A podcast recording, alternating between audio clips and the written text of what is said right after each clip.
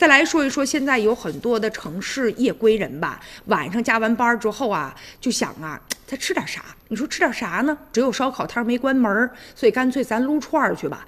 其实也有很多的专家都讲过，说晚上千万别吃这么油炸的东西，对身体不好。但即便知道，还是乐此不疲。这究竟是为啥呀？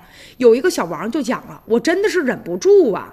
我明知道这东西吧对身体不好，但是吧，你说有的时候同事就招呼说走啊，一起咱们去呀。你说我要不去，显得还挺不合群的。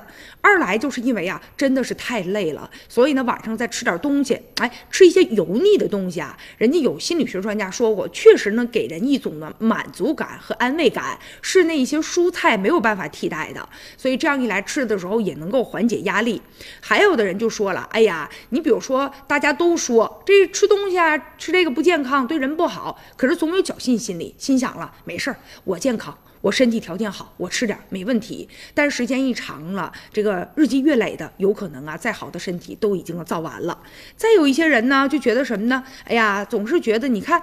老说这个东西不好不好的，那我身边人不都在吃吗？所以有这种从众的心理，别人吃我也就跟着一起吃了。但是人专家都讲啊，说健康的身体啊需要这个日积月累，咱们呢不吸烟呐，不酗酒啊，不改变这种啊就是呃不好的这种呃饮食习惯，这是不行的。所以呢，我们要积极的采取呢健康的饮食的习惯。当然了，这需要持之以恒。所以我们首先要改变我们在思想上啊对于这种不健康食品的这种依赖。